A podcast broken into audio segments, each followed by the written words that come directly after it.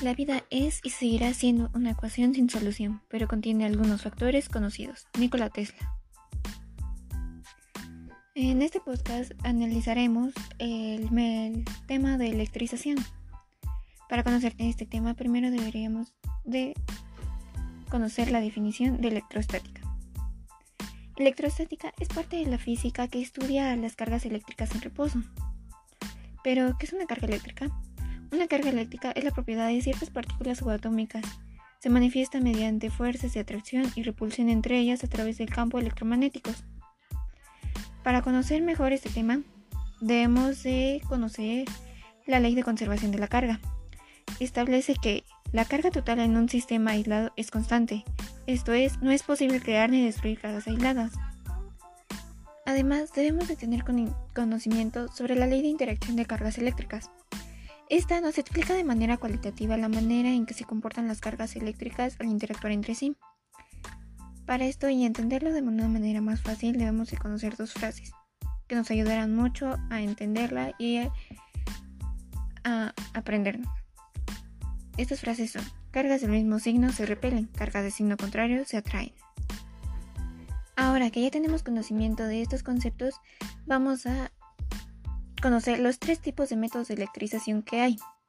Por frotamiento, cuando dos materiales aislantes, que son normalmente se encuentran eléctricamente neutros, se frotan vigorosamente. Uno de ellos se cargará positivamente y el otro negativamente. En este método no se crea carga eléctrica, solo se transfiere electrones de un material a otro. Ahora, el otro tipo es por contacto. Cuando un objeto cargado toca un material neutro, aislante o conductor, el último se cargará eléctricamente. Y el último, por inducción, es posible cargarlo eléctricamente un cuerpo a otro que esté cargado sin que se toquen entre sí. Los materiales que intervienen en los métodos de, de electrización se pueden clasificar como conductores y aislantes. Los conductores, aquellos materiales susceptibles de transmitir la electricidad, son materiales que son muy buenos conductores y tienen además un gran número de electrones libres. Los aislantes son aquellos materiales que dificultan o le impiden la transmisión de electricidad, tienen pocos electrones y no se conocen aislantes perfectos. Este tema está estrechamente relacionado con el campo eléctrico. Eh, este se deriva a la ley de Gauss, la cual nos dice que el flujo eléctrico a través de una superficie cerrada, superficie gaussiana, es proporcional a la carga neta encerrada por la superficie el campo eléctrico se explica como una carga eléctrica a un cuerpo cargado modifica o perturba el espacio que la rodea. Es imperceptible ante los ojos del ser humano. Este campo es el intermediario en la interacción entre cargas eléctricas.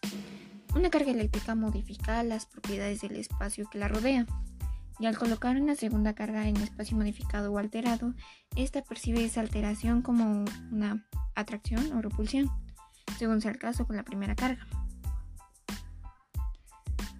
Eh, para poder aplicar la ley de Gauss, debemos de seguir, a partir de la simetría de la distribución carga eléctrica, determinar la dirección del campo eléctrico, elegir una superficie cerrada apropiada, determinar la carga que hay en el interior de la superficie cerrada y aplicar el modelo material, matemático de la ley y despejar la magnitud del campo eléctrico.